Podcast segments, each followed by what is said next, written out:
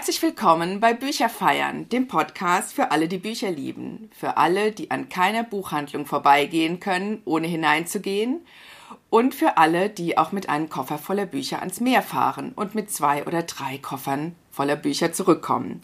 So eine Frau ist heute auch bei mir.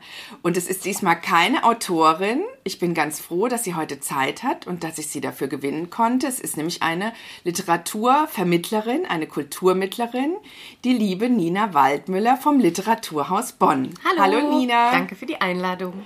Herzlich willkommen bei Bücherfeiern. Ich freue mich sehr, dass du heute Zeit für mich hast. Ich sitze hier in einem pickepacke vollen Büro. Ihr könnt das jetzt nicht sehen, was hier alles los ist. Das ist auch besser bei dem Chaos. ja. Das Telefon haben wir stumm gestellt. Falls es doch klingelt, dann müsst ihr durch. Hier klingelte es nämlich schon ständig, als ich reinkam. Denn ein Literaturhaus hat, glaube ich, echt viel zu tun. Liebe Nina, magst du dich mal kurz vorstellen und das Literaturhaus gleich mit? Ja, gerne, gerne. Äh, wie gesagt, mein Name ist Nina Waldmüller. Ich bin seit drei Jahren beim Literaturhaus Bonn. Das ist aber schon jetzt im, ich glaube, zwölften Jahr hier in Bonn gibt. Ähm, es ist eigentlich ein, ein äh, gemeinnütziger Verein, aber wir haben Förderungen von der Stadt Bonn und vom Land und äh, über Corona jetzt Gott sei Dank auch vom Bund bekommen und äh, sind vor allen Dingen Anlaufstelle für lesende LesefreundInnen, die ähm, dann unsere äh, Buchvorstellungen besuchen, wenn wir die AutorInnen hier vor Ort haben. Oder Anlaufstelle für AutorInnen, die Beratung beim Schreiben brauchen. Wir haben, ähm, wir sind Träger der Schreib äh, NRW Schreibakademie, so ist der Name. Die Website ist schreibakademie.nrw, das bringe ich nämlich immer durcheinander. Ähm, wo es dann Schreibseminare gibt für alle, alle ja, Levels des äh, Schreibens vom Hobbyanfänger, der es einfach nur äh, zu Hause macht zum Vergnügen, bis zum wirklichen Profi, der schon veröffentlicht hat. Und dann ähm, haben wir einmal im Jahr ein 1 zu 1 Mentoring, wo die dann wirklich ein Jahr lang ganz nah betreut werden. Also wir versuchen für jeden was im Programm dabei zu haben und dem gerecht zu werden, der Bonner Leserschaft und auch darüber hinaus. Auf jeden Fall. Ich bin da nämlich auch voll die Zielgruppe. Wie ihr euch denken könnt, war ich auch schon auf diversen Veranstaltungen vom Literaturhaus Bonn. Es gibt diese Literaturhäuser in äh, mehreren Städten in Deutschland, in größeren Städten. Und das Literaturhaus Bonn hat wirklich ein tolles Programm. Deswegen den Werbeblock schon mal direkt vorab. Ja. Äh, es wird auch äh, alles verlinkt in den Show Notes. Also geht auf jeden Fall mal auf die Seite. Es gibt auch so einen tollen Literaturbrief. Das finde ich so ein schönes Projekt. Also der Litbrief, äh, den haben wir äh, uns ausgedacht während Corona als wir keine Lesungen mehr machen konnten, aus den bekannten Gründen, und haben uns aber gefragt, wie können wir jetzt den Kontakt zwischen Lesenden und Schreibenden weiter aufrechterhalten und haben gesagt, ähm, okay, anstatt den AutorInnen das Lesungshonorar zu zahlen, nehmen wir das Geld und vergeben Schreibaufträge und haben dann ähm, ja, also äh, AutorInnen aus dem Umkreis und aus NRW ange, angefragt, äh, uns einen Brief zu schreiben. Die Vorgabe ist vollkommen wurscht gewesen. Thema, äh, Adressat, äh, es konnte fiktional sein, es konnte einfach ein Sachbrief, ein persönlicher Brief sein, es konnte Science Fiction sein, ganz egal. Hauptsache es ist ein Brief, der auf drei Seiten passt.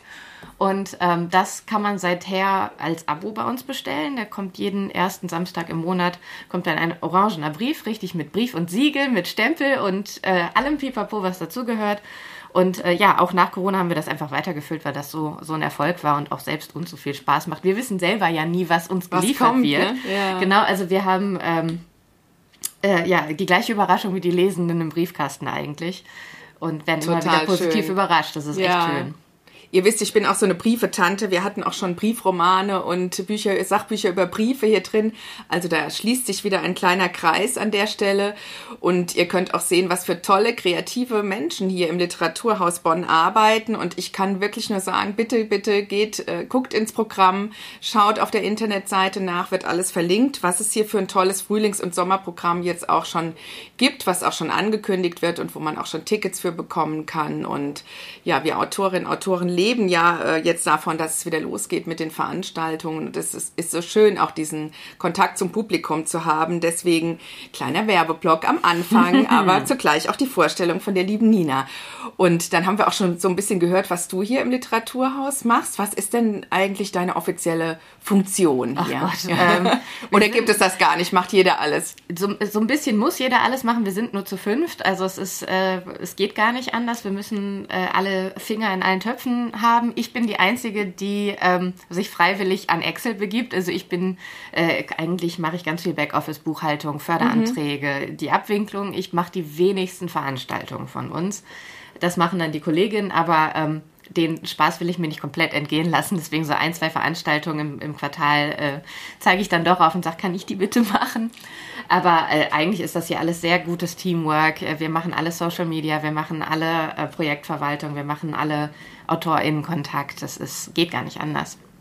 Und man sieht das auch, also wirklich, äh, schaut es euch mal an online. Es ist alles sehr mit Herz gemacht. Auch die Instagram-Posts und die Veranstaltungen selber, wenn man da ist. Es ist immer jemand von einem Team da, der auch mit anmoderiert und äh, die Klammer sozusagen bildet bei den Veranstaltungen. Ich war kürzlich auf einer sehr schönen Simone de Beauvoir Veranstaltung. Da habe ich auch noch ein paar Bücher erstanden, die ich euch vielleicht noch vorstellen kann. Ich hinke etwas hinterher.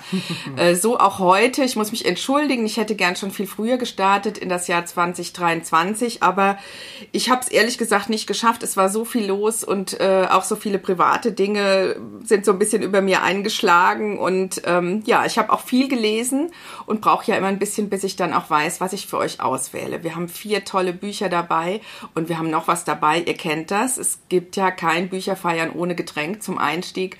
Und ich finde es toll. Die Nina hat nämlich ein ganz tolles Getränk heute ausgewählt. Es ist kein Pfefferminztee. Wir langsam habe ich ja schon einige Leute hier ähm, beherbergt bei Bücherfeiern und die bringen ja immer ihre Getränke mit. Und ich habe schon so aus Witz gesagt, jetzt können wir nur noch die Teesorten wechseln oder die Kaffeesorten dann mit reinschreiben. Aber heute gibt es Whisky. Das finde ich toll. Warum das denn? Ich muss gestehen, ich bin Whisky-Fan. Äh, meine ganze Familie trinkt und sammelt Whisky, ähm, weil wir seit ach, 20 Jahren regelmäßig nach Schottland fahren, also sehr anglophil geprägt. Ähm, ich bin ja mindestens einmal im Jahr selbst da, allein zum Kulturfestival im August dahin zu fahren, zum Literaturfestival. Und da bleibt der Whisky dann gar nicht aus. Ach, wie toll. Vielleicht kannst du uns da zwischendurch noch mal was von erzählen. Das finde ich auch ganz, ganz schön. Und Schottland ist echt ein Sehnsuchtsort. Da kommen wir bestimmt nachher noch mal drauf. Und jetzt gibt es erstmal Whisky. Moment, ihr könnt euch auch was dazu einschenken. Genau. Slanche, sagt man auf Ah, okay. Prost, ihr Lieben da draußen. Macht's euch gemütlich, denn jetzt geht's los. Die Nina fängt an. Wir haben wieder alte, neue, geliehene und blaue Bücher dabei. Und zuerst kommt ein altes ist es richtig alt? Es ist äh, ja richtig alt. Es ist vor allen Dingen gar nicht mal ein Buch, sondern 41 Bücher. Oh, ähm, das haben wir noch nicht geschafft. Ihr wisst, ich jubel euch immer noch mal so ein paar Extras unter, aber 41, das hat sich noch keine getraut. Ja, ich habe äh, ähm, lange überlegt und eigentlich so mein Go-To, meine erste große Bücherliebe äh, war Terry Pratchett's äh, Scheibenwelt-Romane. Also es ist eine Reihe, die gibt es seit den 80ern. Ähm, 41 Romane sind es mittlerweile. Ähm, der Gute ist leider vor wenigen Jahren verstorben. Und ähm, ja, es ist ein internationaler äh, Bestseller. Äh, ich habe mit, weiß ich nicht, ich glaube, mein erstes mit elf gelesen von ihm. Und ähm, es ist sind Romane, es ist keine Serie, die man hintereinander weglesen äh, muss. Du kannst einfach irgendeins okay. nehmen und damit anfangen. Das äh, funktioniert wunderbar. Es gibt ein paar Charaktere, die immer wieder auftauchen, die man so wiedererkennt, aber das ist auch so ein bisschen der Spaß daran.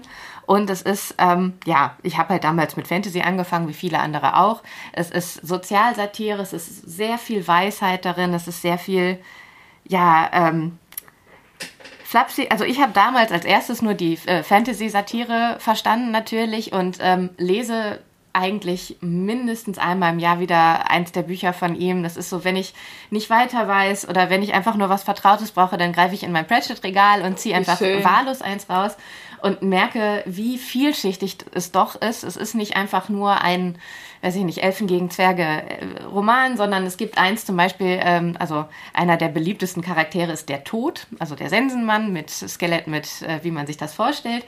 Und Tod hat auf dieser Scheibenwelt äh, ja seit Beginn der Existenz natürlich gedient und seinen Job gemacht. Und jetzt denkt er sich irgendwann, ja, eigentlich könnte ich auch mal Urlaub machen. Ne? Und, dann geht, und dann geht der Stimmt. Tod in Urlaub. Und was passiert dann, wenn aber keiner mehr sterben kann?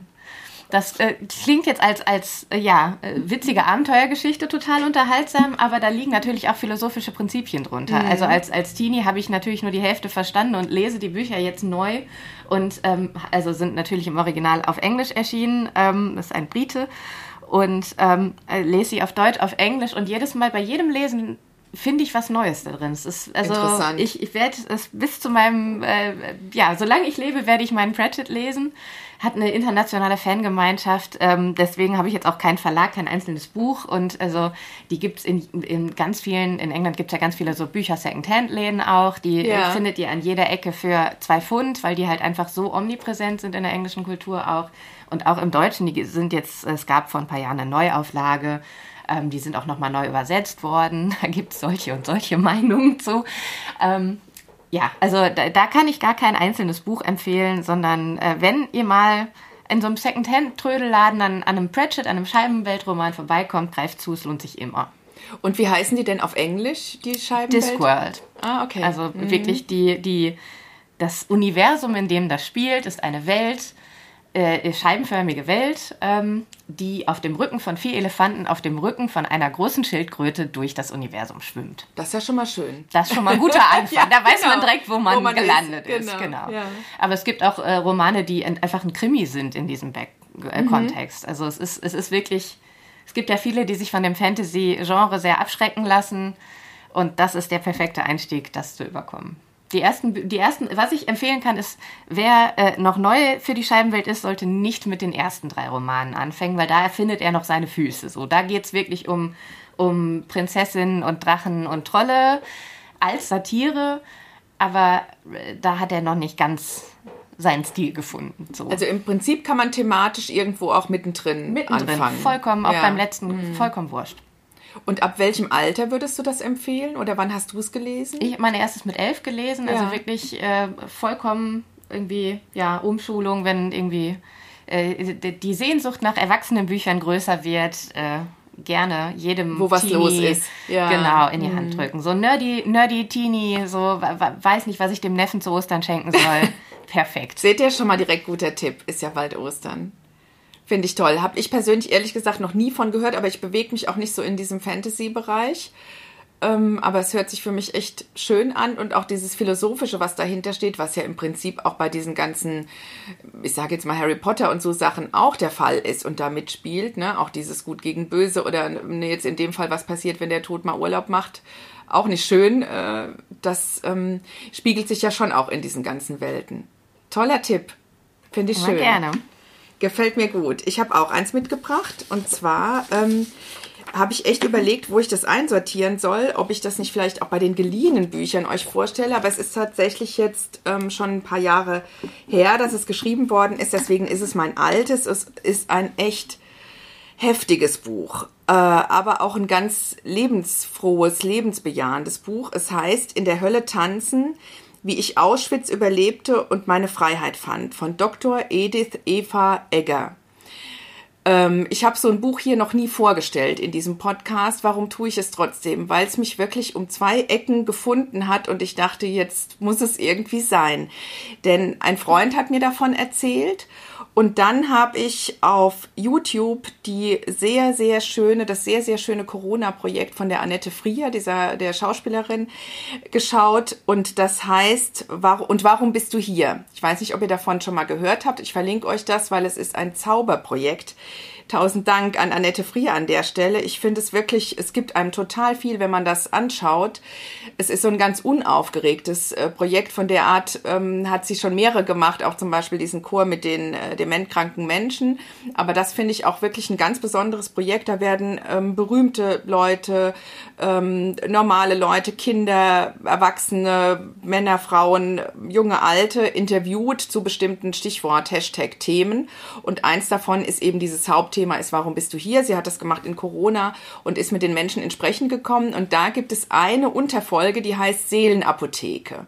Hashtag Seelenapotheke. Und die Leute sagen dann, was würde ich in meine Seelenapotheke packen? Vielleicht den Whisky oder die Scheibenweltserie, was auch immer. Und dann erzählt Cordula Stratmann, eine Freundin von Annette Frier, Schauspielerin und auch, was viele nicht wissen, Psychotherapeutin, von diesem Buch, dass das in ihre Seelenapotheke kommt. Und das war wirklich im Abstand von lass mich nicht lügen, einer Woche, dass dieses Buch mir zweimal begegnet ist und ich dachte, Schicksal, Schicksal, ich muss es lesen. Hab's mir besorgt. Ich finde, es hat eigentlich einen viel schöneren Originaltitel, der heißt nämlich The Choice, Embrace the Possible. Also du hast die Wahl, ähm, umarme das Positive oder in dem ersten Hardcover-Ausgabentitel heißt es, ich bin hier und alles ist jetzt. Erschienen bei BTB also auch dieses jetzt mit dem neuen Titel In der Hölle tanzen, BTB Taschenbuch, 465, 475 Seiten. Und es kostet, ich muss mal nachschauen, 12 Euro, ist übersetzt von Lieselotte Brugger. Die Übersetzerinnen nenne ich ja auch immer mit. Um was geht es? Ähm, Edith Eva Egger ist eine Auschwitz-Überlebende. Sie ist als junge ungarische Jüdin nach Auschwitz gekommen mit ihrer Familie Ihre Eltern sind dort auch ermordet worden. Ich will jetzt gar nicht zu viel verraten. Es ist auch eine sehr, sehr spannende, äh, wie ihr euch denken könnt, aber auch schreckliche Lebensgeschichte, aber auch schrecklich schöne Lebensgeschichte. Denn im Endeffekt, ähm, sie lebt immer noch, ist sie inzwischen über 90 Jahre alt und eine sehr bekannte Psychotherapeutin in Amerika Krass. geworden.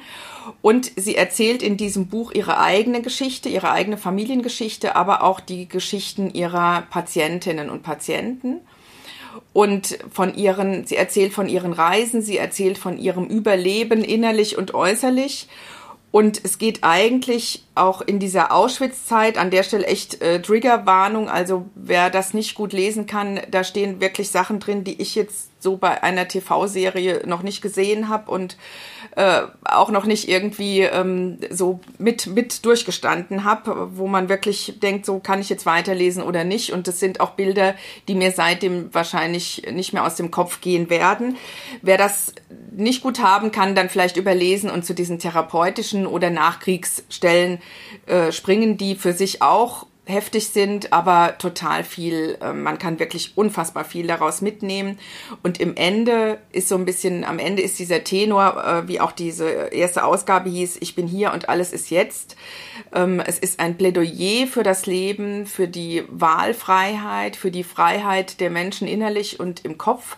Also es ist auch wirklich eine ganz ähm, berührende Geschichte, dass ihre Mutter, die in Auschwitz umgekommen ist, noch im Waggon dahin plötzlich zu ihr sagte, ähm, bitte denke immer dran, das, was du in deinem Kopf hast, kann dir niemand nehmen. Obwohl sie nicht wussten, wo sie hingebracht werden, obwohl sie nicht wussten, was auf sie zukommen würde. Es wurden ganz andere Narrative darüber erzählt, wo sie eigentlich hintransportiert werden. Und plötzlich sagt ihre Mutter das und das hat sie im Endeffekt auch getragen durch diese Zeit und auch durch ihr ganzes Leben. Und das ist so ein bisschen das Credo, auch was sie äh, eigentlich uns allen auch mitgibt und ganz vielen Menschen, vor denen sie Vorträge hält. Sie hat ganz viel gesprochen, auch vor Soldaten, ähm, die dann stundenlang in Applaus äh, ausbrechen und ähm, total begeistert sind, wie sie auftritt und was sie zu sagen hat. Also das ist eine unfassbar ähm, lebensbejahende, lebenskluge Frau, die dieses Buch geschrieben hat und die die schrecklichsten Dinge, die man sich vorstellen kann, überlebt hat, ähm, auch wie durch ein Wunder tatsächlich überlebt hat. Also es ist mit menschlichen Maßstäben gar nicht zu messen, wie schlecht es ihr auch da ging, äh, dann nach der Befreiung ähm, aus dem KZ. Und es ist wirklich ein, ein Buch über das Leben und ich habe sowas auch in der Form tatsächlich noch nie gelesen, weil es diese Kombi hat aus historischem autobiografischen Erzählen und diesem nach vorne gewandten, wie, wie hat sie überlebt und wie überleben auch die Patientinnen von ihr, die mit allen möglichen Problemen zu ihr kommen, die auch zum Teil dann auch sagen, ähm, ich kann eigentlich gar nicht zu ihnen kommen, sie haben Auschwitz überlebt. Und dann sagt sie doch, sie müssen zu mir kommen, weil sie diese ganzen Probleme von uns, von allen total ernst nimmt und wichtig nimmt und auch erzählt, an einem Tag kommt eine Frau zu ihr, die äh, macht sich irgendwie Sorgen, dass ihr Kind stirbt, weil es so krank ist. Und dann kommt eine und weint, weil sie ein bestimmtes Auto nicht kaufen konnte. Und sie nimmt beide total ernst und sagt, auch die Geschichte mit dem Auto hat eine Vorgeschichte. Das ist keine Frau, die jetzt losgelöst einfach irgendwie äh, bekloppt wäre und sich über Nichtigkeiten Sorgen macht, sondern alle sind irgendwie mit allem verbunden, alle haben eine Vorgeschichte. Sie erzählt auch sehr interessant die Geschichte ihrer eigenen Familie, die auch überhaupt nicht einfach war. Die Eltern, die sich gestritten haben, die den Zank, die sie mit ihren Geschwistern hatte, mit der einen Schwester hat sie dann das KZ auch überlebt. Das will ich an der Stelle schon mal verraten, weil man macht sich ständig Sorgen und denkt, schaffen es diese beiden Schwestern. Und das, äh, das war gar nicht ihre engste Schwester, also mit der war sie gar nicht so vertraut. Und diese beiden Frauen sind dann so durch durch ihr Leben gegangen und haben sich so begleitet. Also es ist ein Buch über das Leben, lest es ähm, und überblättert die Stellen, die ihr nicht ertragen könnt. In der Hölle tanzen, Dr. Edith Eva Egger erschienen bei BTB. Klingt äh, nach einer ganz faszinierenden Faszinierend Person. und wirklich manchmal, dass einem da plötzlich Leute das empfehlen und man denkt so, hä, das habe ich doch gerade letzte Woche gehört, wie kommt das denn jetzt? Ja, kein Wunder.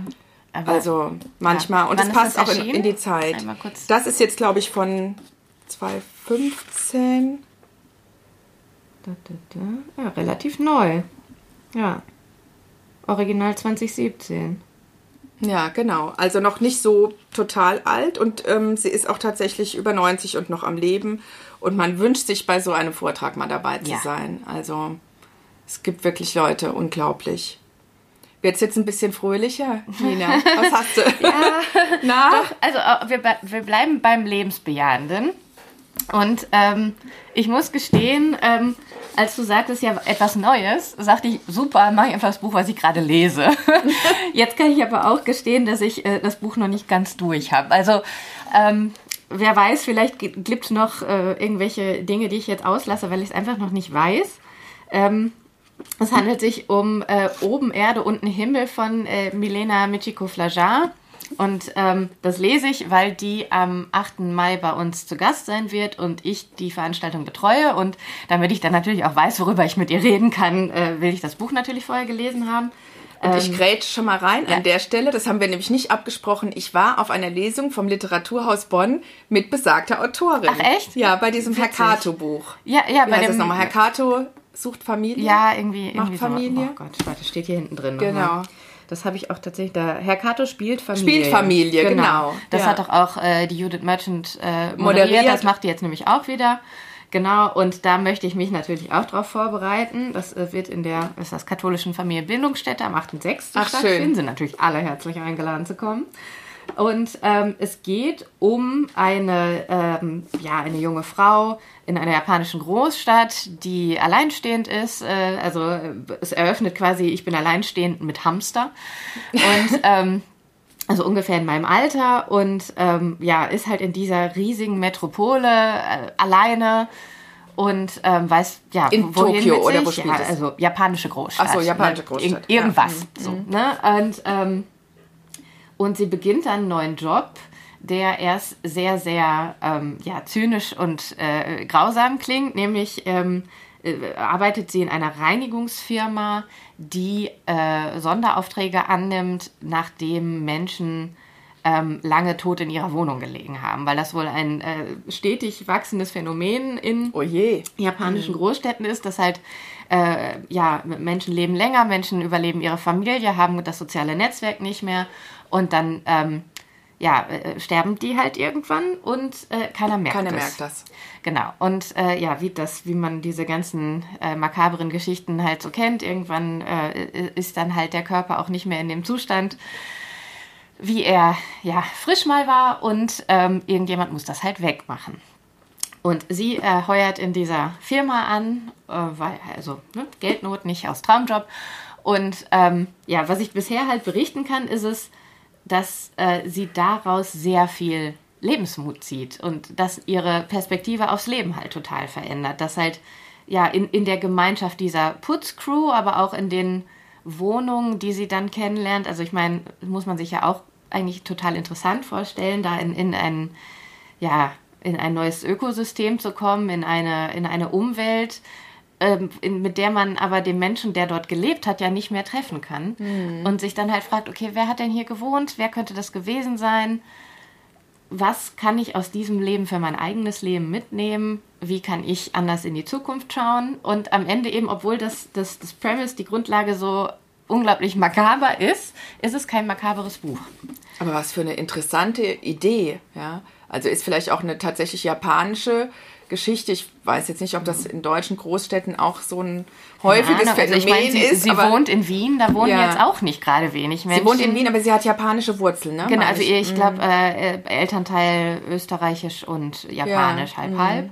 Also äh, von daher, ja, wird sie da auch, glaube ich, eine europäische äh, Perspektive mitbringen können.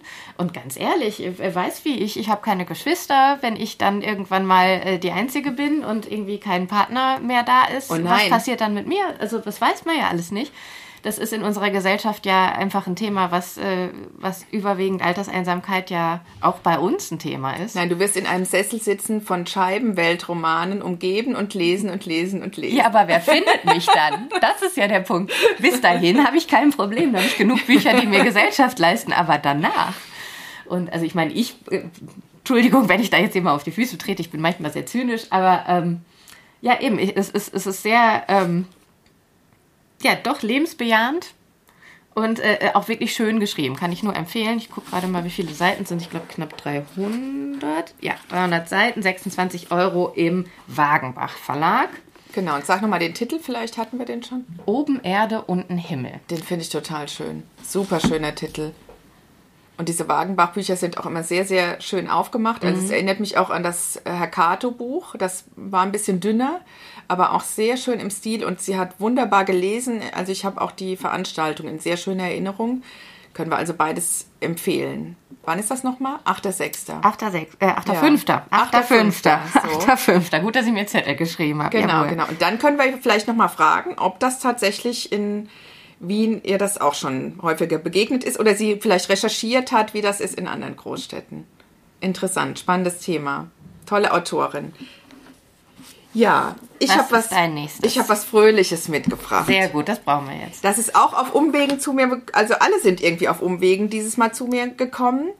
Und zwar ist das ein New York Buch von Christian Zaschke, Hell's Kitchen, Stories aus Manhattan. Christian Zaschke ist seit Jahren der New York-Korrespondent der Süddeutschen Zeitung.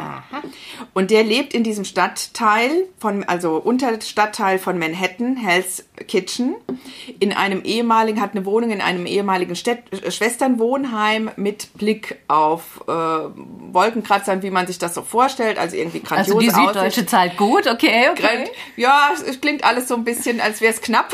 Man weiß es jetzt nicht. Ist ja auch New York. Ne? Ja da äh, York. kostet ja alles auch relativ viel. Also es sind auch Geschichten über- vom Steuerberater und dass man äh, dann seine ähm, Steuern bezahlen muss und dafür stundenlang bei der Bank anstehen muss. Und dann sagt der Steuerberater, ich bin jetzt schon mittendrin sozusagen im Erzählen, dann sagt der Steuerberater, jetzt musst du dein ganzes Hab und Gut ähm, dahin schicken und dann überlegt er, mein Gott, was, diese eine Kiste Wein und das und das und die Küchenmaschine und also äh, ja, insofern, das ist alles sehr New York-Style. Es sind immer kleine Episoden, weil das diese Kolumnen äh, sind jetzt in Buchform, die ich persönlich jetzt vorher nicht gelesen hatte, nicht kannte. Und die sind auch immer so ein, zwei Seiten lang. Das finde ich das Schöne an den Kolumnen. Das ist auch das gleiche ja gewesen bei der ähm, Mariana Lecki, Kummer alle Art. Da sind die immer eine bestimmte Zeichenzahl lang. Und das hat den Vorteil, dass man sich als Leserin, Leser total dran gewöhnen kann, finde ich, und denkt, ach komm, heute Abend lese ich mal noch zwei Seiten. Aber es wird bei den zwei Seiten nicht bleiben. Es ist ein total lustiges, amüsantes Buch mit so einem, natürlich mit so einem melancholischen Großstadt-Style-Hintergrund, ein bisschen einsamer Wolf-Geschichte.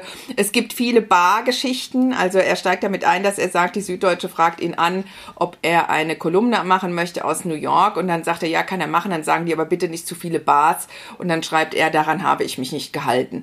Dem ist auch so, also es kommt immer eine Bar vor, das ist das äh, Rubies und da sagt er dann in jeder Geschichte eigentlich dazu, das ist die Bar, von der ich nicht sagen darf, wo die eigentlich sich befindet. Also es sind auch so Wiederholungssätze mit drin.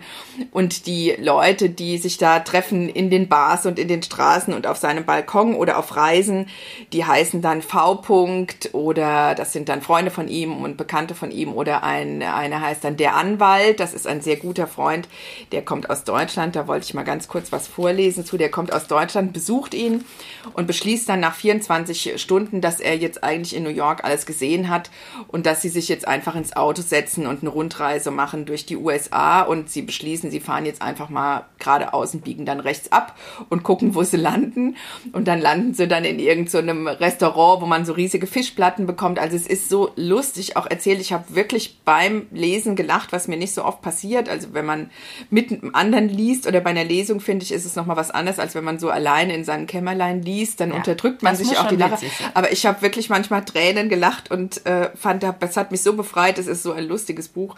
Naja, und dieser Anwalt beschließt aber nach, sein bester Freund aus Deutschland beschließt nach einer Woche, er fährt jetzt doch nicht mehr weiter mit.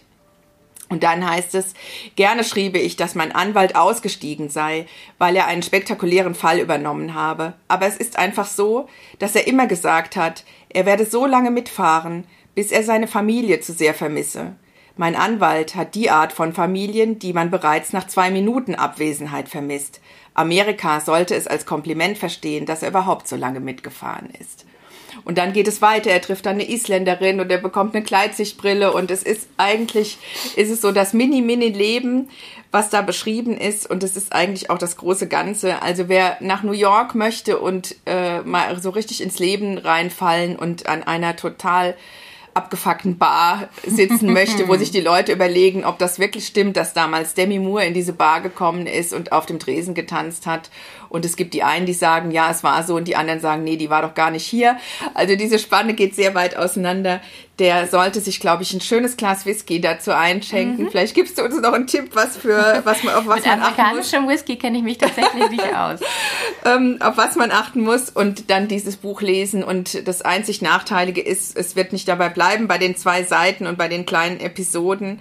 Also wie Axel Hacke auf dem Cover, auf dem Klappentext geschrieben hat, äh, mit Christian Zaschkes Geschichten aus New York, muss ich vor, vorsichtig sein. Sie machen süchtig, weil sie so gut sind. Strenge Vorschrift, drei pro Tag, mehr nicht. Sonst gibt es kein Halten und ich lese alle auf einmal. ja, so ähnlich ging es mir auch. Habt viel Spaß mit diesem Buch. Habe ich gesagt, es ist erschienen bei Ulstein.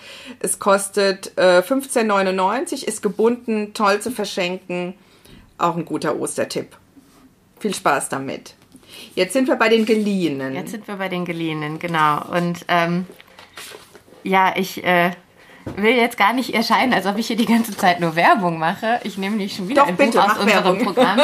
Aber das liegt daran, dass wir, äh, da sitzen wir auch direkt neben, ähm, eine eigene kleine Bibliothek uns hier aufgebaut haben über die letzten zehn Jahre und haben halt von jedem Autor, jeder Autorin, die bei uns gelesen hat, äh, uns natürlich was signieren lassen und haben die Bücher hier archiviert, wo wir Mitarbeitenden äh, natürlich sehr von profitieren und uns die jederzeit ausleihen und mit nach Hause nehmen können. So. Und ähm, das, äh, ja, dementsprechend lese ich natürlich auch sehr viel aus unserem eigenen Programm und kaum noch andere Dinge, die wir, die wir gar nicht bei uns machen. Ähm, es hat natürlich auch den Vorteil, dass wir dann ins Gespräch mit den AutorInnen selber nachher können. Also das äh, Buch, ja. was ich jetzt mitgebracht habe, ist eine der schönsten ähm, Begegnungen, die ich hier äh, in meiner Arbeit im Literaturhaus bisher hatte. Und zwar ähm, mit äh, Jennifer Nansubuga Makumbi aus Uganda, also aus Uganda. Und die war, ich glaube, jetzt im Januar war die hier, Anfang Januar, genau. Das ist so äh, eine der großen Schriftstellerinnen äh, der ugandischen und ugandaischen, also der Literatur ja, aus Uganda. Uganda. Und ähm, da ich äh, Englisch studiert habe und äh, es ganz gut spreche, äh, war ich äh, damit beauftragt, sie äh, vom Hotel abzuholen mhm. und äh, sie ein bisschen hier den, den Tag durch Bonn zu führen und die ganze Veranstaltung mit ihr zu machen. Und ja, hatte dann wirklich das Privileg, einen halben Tag mit dieser unglaublich eloquenten, intelligenten, unglaublich, ja, äh, sehr, äh, äh was heißt denn das deutsche Wort? Kind, kindness. Also nett klingt ja immer so. Ja, ja, also wirklich zugewandt, zugewandt, ja, gutherzigen Frau zu verbringen. Und wir haben uns wirklich gut verstanden und waren auch zusammen essen und redeten dann ganz viel. Und ähm, was mich dann in der Lektüre des Buches natürlich noch mal, mir nochmal eine emotional tiefere äh, Dimension gegeben hat. Mhm. Das Buch ist die erste Frau. Es ist äh, im Deutschen erschienen im Interkontinental Verlag, äh, momentan nur im Hardcover erhältlich kostet äh, dementsprechend auch noch 26 Euro. Äh, im Englischen, aus dem Englischen wurde es übersetzt von Alakati Neidhardt und es ist etwas dicker, 532 Seiten, aber es liest sich sehr gut weg. Also kann ich nur empfehlen.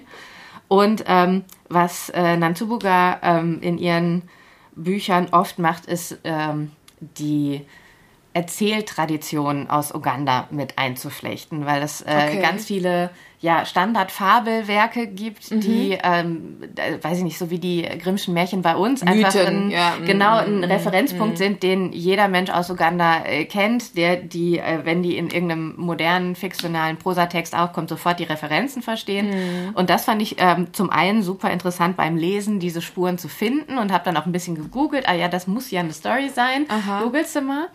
Und ähm, ja, sie baut die unglaublich geschickt in, in die eigentliche Geschichte ein oder äh, layert das ganz schön und ähm, wir begleiten äh, das Mädchen äh, Chirabo, die ähm, ja zu Zeiten Idi Amins aufwächst. Und eigentlich ist es die eine ganz klassische Coming-of-Age-Geschichte eines jungen Mädchens, ähm, die von ihrer Mutter verlassen wurde. Sie wächst bei ihren Großeltern auf, fragt sich natürlich, warum hat meine Mutter mich verlassen? Hat das was mit mir zu tun? Ähm, und ja, redet sich dann so ein bisschen ein, dass es daran liegt, dass sie eine Hexe ist, dass irgendwas mit ihr nicht richtig gut sein soll. Und im Dorf selbst gibt es halt auch eine ältere Dame, die von allen immer so lapidar als die, die Dorfhexe bezeichnet okay. wird. Mit der freundet sie sich dann so langsam an und merkt, ah, okay, irgendwas scheint ja auch mit meiner Familiengeschichte zu tun zu haben. Das äh, Ganze streckt sich dann halt äh, äh, bis äh, in ihr Erwachsenenalter. Sie lernt natürlich zwischendurch mal einen jungen Mann kennen, wie das halt so ist, wie halt ja. so Coming-of-Age-Geschichten sind. Und ähm, ja, es ist unglaublich interessant als Einblick in eine, ähm, in eine Kultur, die ich jetzt, mit der ich nicht sehr vertraut bin. Ich kenne mich in Uganda leider gar nicht aus. Ähm, äh, habe aber hier eine Autorin, der ich einfach blind vertraue und deren, mhm. Deren Erzählung mir, äh, mich sehr neugierig gemacht hat. Es gibt halt ein sehr, es ist ganz klar ein feministisches, äh, ein feministischer Roman. Also es, es geht halt auch viel um die Position, die äh, Chirabo ähm, dort in der Gesellschaft hat und die ja. Möglichkeiten, die ihr gegeben werden, halt ja auch noch vor vielen Jahren, das ist ja gar nicht mal heute angesiedelt. Ähm, ja, und das dann halt mit dem Kulturellen verwoben, äh, mit einem sehr schönen Sprachstil, auch in der Übersetzung. Es klingt, also normalerweise hätte ich es jetzt im Original gelesen, aber dadurch, dass wir es hier jetzt, äh, also das deutsche Buch vorgestellt haben, habe ich dann halt die Übersetzung gelesen und man merkt richtig, dass auch in der Übersetzung ganz viel von dem Gefühl mitkommt. Ja, und das dann halt auch noch mit dieser unglaublich faszinierenden Frau, die hat hier den, uns den Saal mit 150 Mann ausverkauft gemacht, dieses Gespräch. Also die Leute haben sich quasi geweigert, den Saal zu verlassen, weil sie einfach so eloquent und politisch und Wie schön. Also eine ganz eine der faszinierendsten Personen, die ich jemals die Ehre hatte zu treffen. Ähm, momentan arbeitet sie als Dozentin in England. Also ganz gefragte Frau, nur um die Welt. Äh, als äh, am Tag, nachdem sie bei uns las, war sie ähm, äh, boah, ich frage mich nicht also irgendwas Offizielles, ich glaube ja. Bundesrat oder mhm. nicht im Bundestag, aber irgendwie ähm, äh, große offizielle in der Politik genau ja. in der mhm. Politikkonferenz zur deutschen Afrikapolitik hat sie die Keynote Speech gehalten, wo wir vorher dann auch noch mal über die politischen Implikationen geredet haben. Also eine äh, Person, die in der deutschen Medienwelt leider noch viel zu wenig Aufmerksamkeit hat, die sie auf jeden Fall verdient hat. Eine, eine Wissenschaftlerin, eine fantastische Prosaautorin und eine Begegnung, die mich jetzt noch lange begleiten wird. Wunderbar, was für eine schöne Geschichte und auch eine tolle Autorin. Das Buch heißt Die erste Frau. Genau. Ist es die Suche nach der Herkunft oder nach der Mutter konkret? Du äh, also hast natürlich die erste Frau den, auch den roten Mutter, Faden gefunden. Oder? Ja, genau. genau. Die, die, erste Frau ist natürlich immer auch deine Mutter, ist immer die erste Frau, die du, der du nahe kommst. Äh, es gibt aber auch ähm, äh, also eine der, der großen Parallelen dieser ähm, äh, Schöpfungsmythen äh, ist halt die erste, äh, also ja, so, sogar ein bisschen ähnlich zum, zum ähm, ja, christlichen Schöpfungsmythos. Also wer war die erste Frau, wer war zuerst Mann oder Frau ja. und wie hat sich das weiterentwickelt? Die Schöpferin sozusagen. Genau. Ja. Mhm. Also wer war die erste Frau, wie, wie, was der ersten Frau ist noch in mir? Mhm. Und natürlich ganz klar die Frauengenerationen nach oben, nach unten, Töchter, Mütter. Mhm. Und was bedeutet das heute was für die Frauen in Uganda? Heute? Ja. Genau. Mhm. Sehr, sehr spannend. Tolle Geschichte, sieht auch super schön aus. Richtig ich habe sie die ganze Zeit vor mir liegen. Wir fotografieren es euch mal ab und stellen es irgendwie bei Social Media und so mit ein. Es wird ja auch verlinkt. Also fast wie Feuer, ne? Oder was ist das? Äh, Blätterblumen, Feuer, ja, ganz toll. Super schönes Cover. Erschienen bei. Im Interkontinentalverlag. Ja, toll. Also auch ein super Tipp ähm, und auch so viele verschiedene Sachen, finde ich, haben wir heute, auch im Genre. Gefällt mir total gut. Und ich werde tatsächlich die Autorin jetzt auch mal googeln, mir die mal anschauen. Vielleicht mhm. gibt es auch irgendwie Videos von ihr. Ja, also ähm, wirklich äh, gibt es auch, also die, die Rede, die sie gehalten hat, gab es auch. Es gibt ganz viele tolle Online-Interviews auf YouTube. Kann ich wirklich nur empfehlen. Super schön, gefällt mir total gut, spricht mich wirklich sehr an. Euch hoffentlich auch. Ich habe ein geliehenes dabei. Das ist ein schwedischer Autor, den ich auch nicht kannte und der auch dieses Jahr, ich habe mir so ein bisschen vorgenommen, auch so die Dinge so ein bisschen mal auf mich zukommen zu lassen, wie auch bei diesem ersten Buch in der Hölle tanzen. So war es auch mit Alex Schulmann, der ist mir auch begegnet, weil nämlich eine, ich habe einen Chat mit Teilnehmern äh, aus einem Schreibworkshop, den ich gebe und wir schreiben uns immer ab und an oder die ehemaligen Teilnehmerinnen können dann Fragen stellen und so weiter. Und dann schrieb Anfang des Jahres eine ähm, Teilnehmerin und auch Freundin, ich habe gerade gelesen, verbrenn all meine Briefe von Alex Schulmann und habe es in einem Rutsch durchgelesen. Ich konnte gar nicht mehr aufhören. Was ist passiert? Ich habe diesen ganz dollen Stapel, der um mich herum auf dem Nachttisch lag und um das Bett herum zur Seite geschoben, habe mir Alex Schulmann Verbrenn all meine Briefe von DTV besorgt. Und es kostet 23 Euro und hat, so dick ist es gar nicht, äh, bisschen über 300 Seiten. Es ist ein wunder, wunderschöner, schwerer, mitreißender, leichter Roman ähm, über das eigene Leben sozusagen. Alex Schulmann, das ist nicht sein Debütroman. Er hat äh, äh, davor schon geschrieben Die Überlebenden. Das ist auch eine biografische Geschichte über seine Kindheit. Und das hier hat jetzt den Anpack, dass er feststellte, ähm, also Alex Schulmann ist Jahrgang 76, hat Familie, ähm, Frau und Kinder, dass er oft sehr wütend ist und so eine dunkle Seite in sich trägt und seine Frau dann irgendwie sagte, ich mache das jetzt ehrlich gesagt nicht mehr länger mit, deine Ausbrüche und er dann dem nachgehen wollte und schauen wollte, wo kommt das eigentlich her? Ist das denn meine Wut oder was ist das für eine Wut, hm. die da in mir sitzt?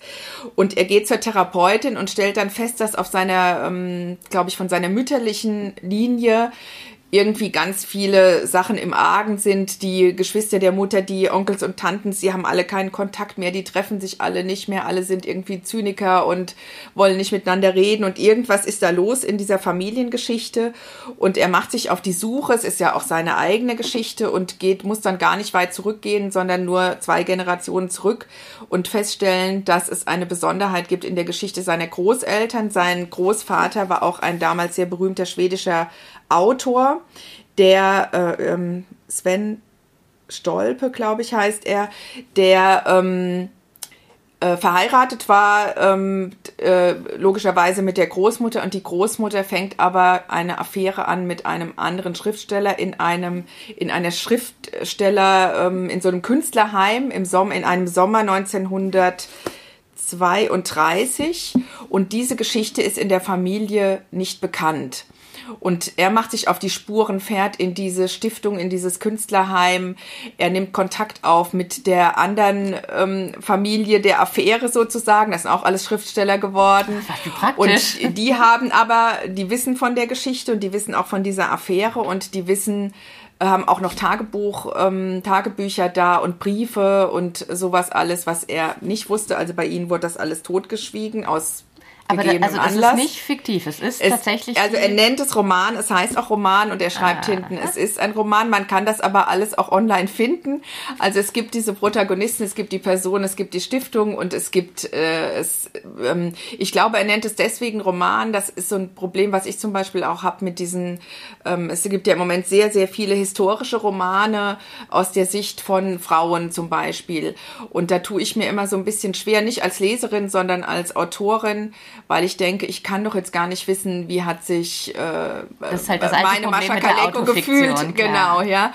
Und das Gleiche muss er natürlich in dem Fall tun mit seinen eigenen Großeltern. Also er muss sich ja auf eine Art anmaßen, dann in diesem Sommer einzutauchen, 1932, ähm, als, ich die, als diese Dreierkonstellation da entstanden ist und die Menschen aufeinander trafen und kann dies ja nur anhand der äh, Briefe und Tagebücher und Erzählungen ähm, aus der Familie oder auch nicht rekonstruieren und aus der Tatsache, wie er seine Großeltern kennengelernt hat. Insofern ist es natürlich schon Roman, die haben ja nicht exakt das getan an der Stelle und exakt das, das gefühlt. Äh, genau, aber es hat, ist tatsächlich so passiert. Es ist seine Familiengeschichte. Es ist ein mitreißender Detektivroman. Er schreibt sehr einfach, sehr klar, aber trotzdem sehr berührend. Also ich finde, es ist auch was für Menschen, die gar nicht so viel lesen. Mhm. Man muss, braucht nicht lange, um in diese Sprache reinzukommen.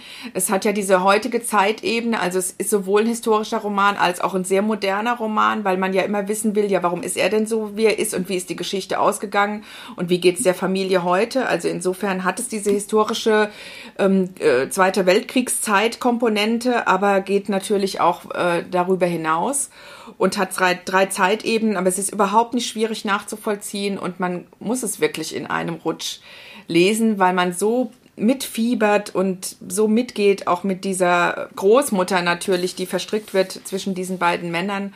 Und das äh, ist ein Fehler, der sie das ganze Leben lang irgendwie begleiten wird und auch ihre Nachkommen, wie man sieht.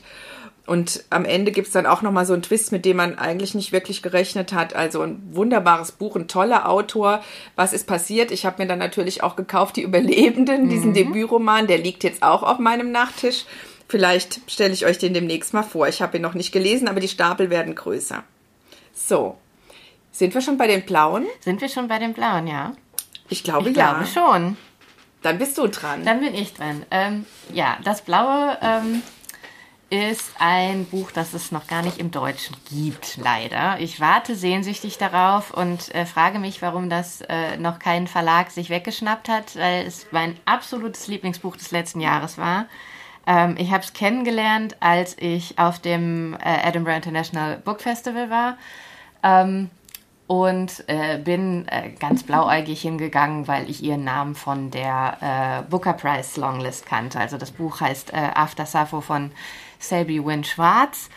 Und ähm, ja, und hat halt gesehen, dass es für, für den Booker nominiert war und dachte, ja, dann gehst du mal dahin, wird schon interessant sein und äh, kaufte mir dann das Buch sofort, weil sie auch eine unglaublich interessante Person im Interview war.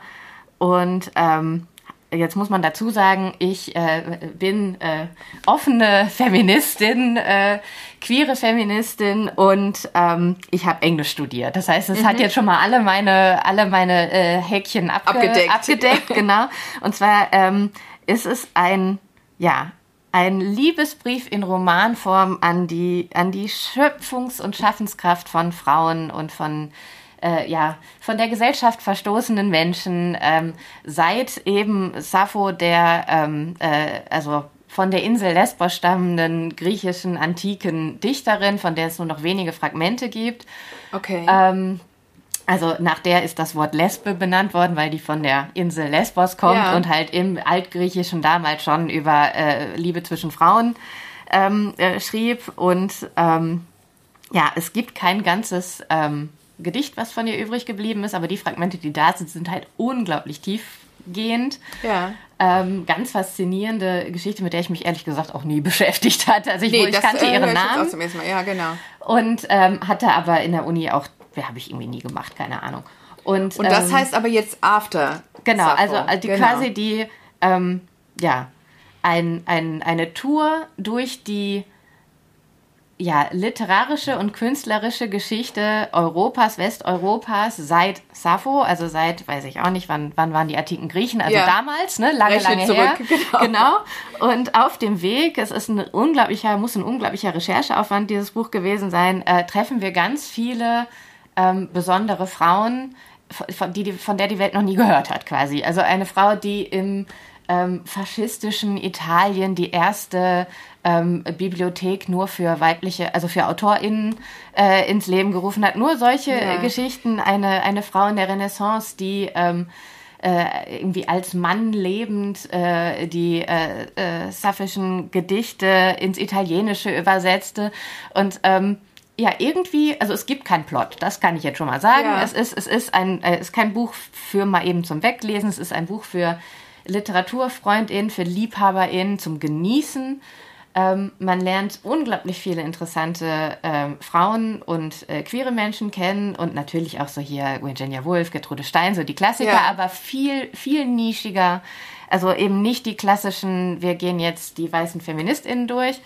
Und ähm, am Ende, als ich es zumachte, hatte ich wirklich so einen seligen Moment, die Dankbarkeit für die Schaffenskraft von Frauen, für den, für den, die, die Resilienz äh, zu den unterschiedlichsten Zeiten, der, wo das Patriarchat uns niederdrückte. Aber nein, äh, so pathetisch es klingt, ist es ja nun mal so. Also ne, Frauen, wie, wie viele weibliche AutorInnen ähm, haben wir äh, jetzt im Vergleich zum männlichen. Es gibt, mm. es gibt ja den Trend, mm. aber der wird auch leider wieder weggehen. Und wie viele äh, Frauen sind da auch in der Entscheidungsmacht in den Verlagen, das durchzudrücken. Und also es ist ja immer noch ein, ein großer Prozess und dann ähm, die ganzen subtilen Einflüsse, die diese harte, harte Arbeit im Hintergrund über Jahrhunderte äh, in Westeuropa hatte, natürlich auch noch woanders auf der Welt, aber in dem Buch jetzt halt vor allen Dingen sehr eurozentristisch gesehen.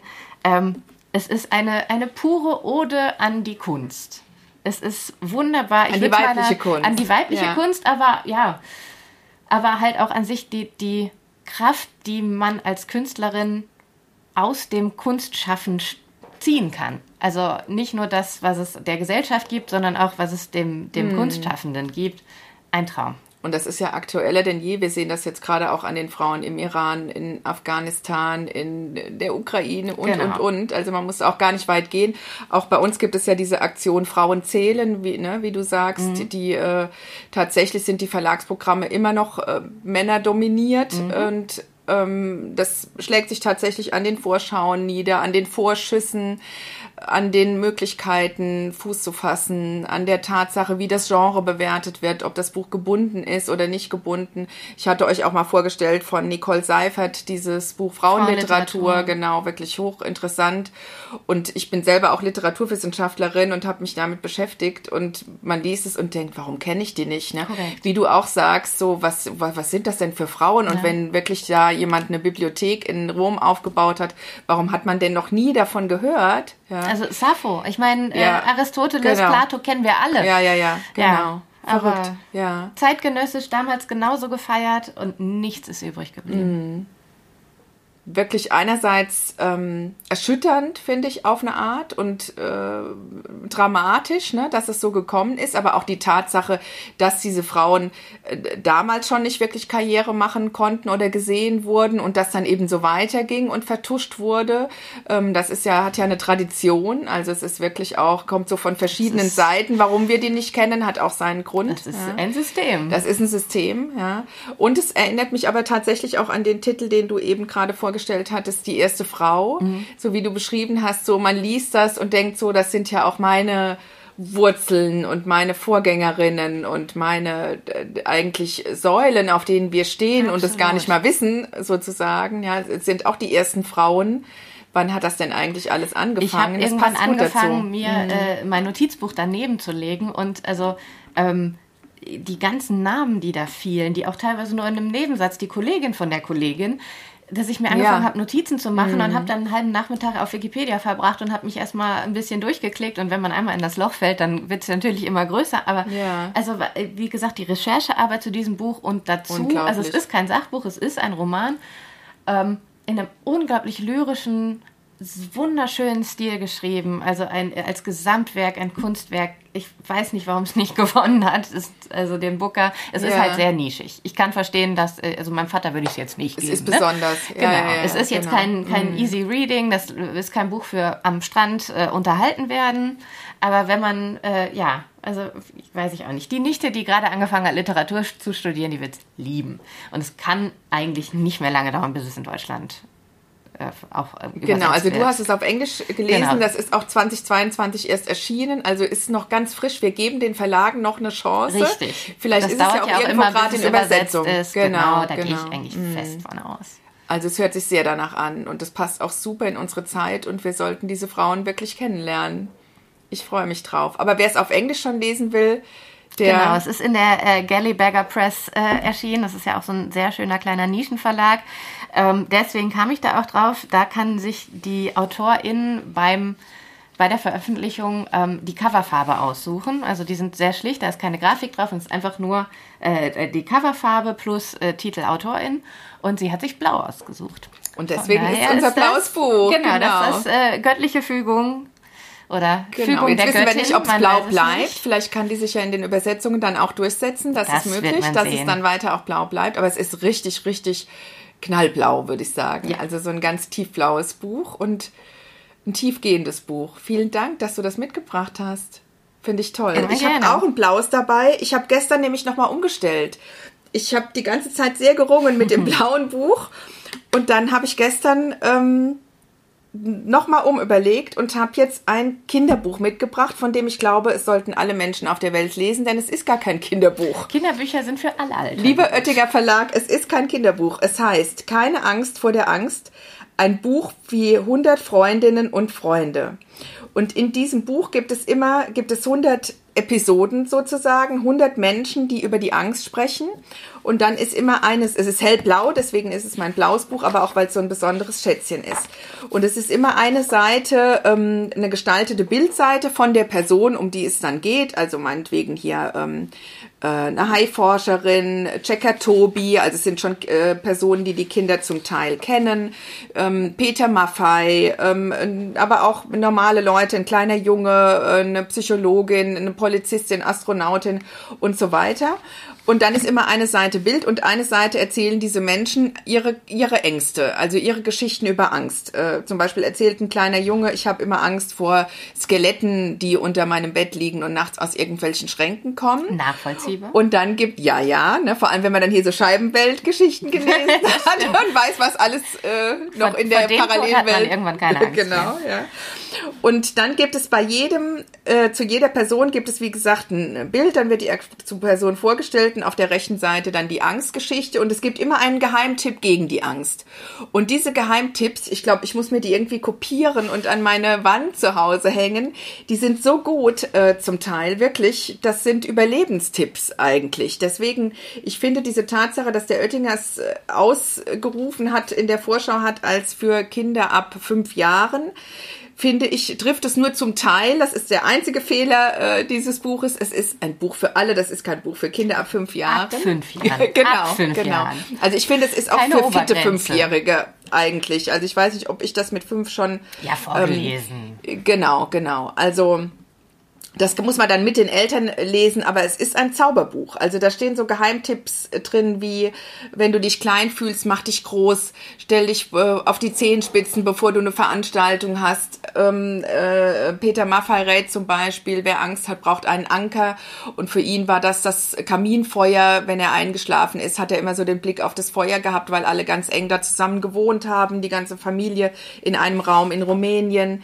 Also es sind, es sind wirklich Zauber-Überlebenstipps drin, die auch gar nicht nur konkret mit Angst zu tun haben, also auch mit Ängsten wie äh, ein, ein junges Mädchen sagt, ich habe immer Angst gehabt, nervig zu sein, dass die anderen mich nervig finden und dann habe ich gedacht, ich rede zu viel.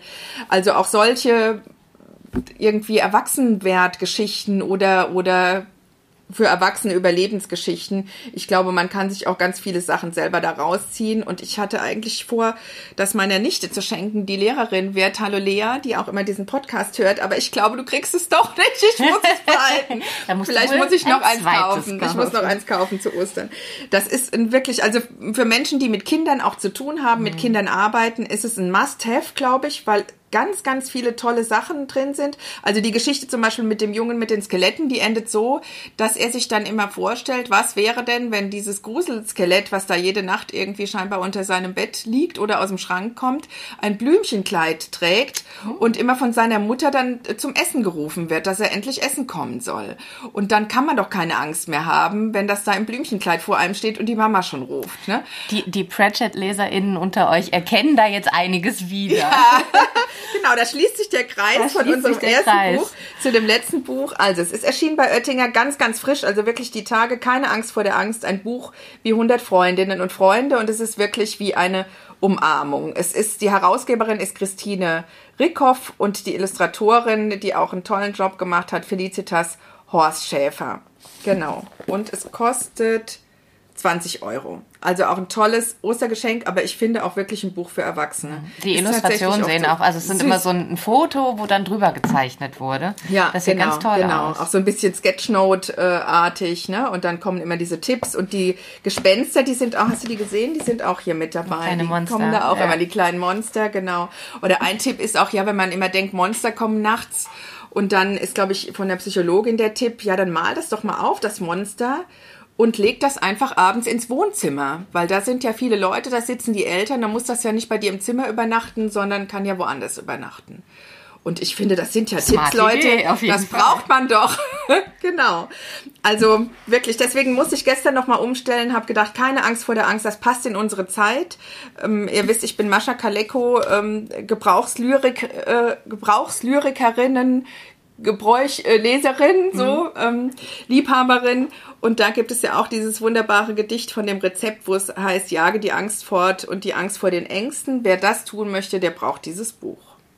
Das klingt gut. Ja, und jetzt sind wir schon am Ende angelangt. Ich bin ganz traurig. Ich würde gerne noch das so lange schnell, mit dir erzählen. Ja. ja. Ähm, vielleicht frage ich dich doch noch, was ist denn dein Lieblingsbücherort? Also wo liest uh. du oder wie ist das, wenn du nach Schottland reist. Oh, Fühlst du dich dann inmitten von Geschichten? Ja, also äh, ich weiß nicht, wer schon mal in Edinburgh war. Äh, das ist ja auch die Stadt, die Harry Potter ähm, inspiriert hat, aber auch äh, zum Beispiel Jekyll und Hyde, also auch eine viel ältere Literaturtradition auch mit sich bringt.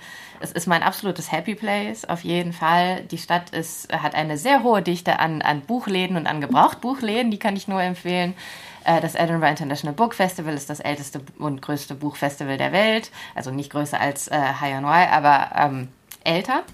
Und äh, ein, ein unglaublich, also eines Tages, wenn ich groß bin, möchte ich mal dort arbeiten. wenn ich Im Literaturhaus. Dann, genau. ja. Dann, ähm, ja, es ist ein, äh, die Stadt ist magisch. Und es ist, sie ist am Meer, sie ist in den Bergen, sie ist eine Hauptstadt, sie hat Kultur, äh, es gibt unglaublich gutes Essen, es gibt fantastischen Whisky. Es gibt Wie Bücher schön. an jeder Ecke. Ich liebe es absolut. Wenn ich aber nicht in Schottland sein kann, dann lese ich in der Badewanne. Dann, das ist das, das ist, ist auch toll. Ort. Das ist auch ja, toll. Also was machst du gegen die nassen Finger? Ja, egal. Ab, ja, egal. Also ja. ich finde, Bücher sind Gebrauchsgegenstände. Die dürfen ruhig mal. Das ist bei mir, ich habe auch leider jetzt hier die Eselsohren zum Teil rein. Also ich meine, ich habe jetzt auch keine, weiß ich nicht, 100 Jahre alten Erstausgaben. Also, nee, die ne? nicht, genau. Thomas so. Mann Erstausgabe genau, ist da nicht dabei. Aber, ja. ähm, ich finde, ja, je öfter die gelesen werden, das ist ja auch eine Wertschätzung und eine Liebe und äh, ich muss die nicht mit Samthandschuhen anfassen. Wenn, selbst wenn sie komplett ins Wasser fallen, dann ist das halt so. Und muss ich meine, halt nochmal kaufen. Da muss man es halt nochmal kaufen und eben, es ist ja, man, man also ich plansche jetzt auch nicht groß und dann mal ein paar nasse Fingerflecken, dann, mein Gott. So, ne? Das finde ich schön. und man hat das Handy weggelegt, das nimmt man nicht mit in die Badewanne, man hat Zeit nur zum Lesen. Mhm.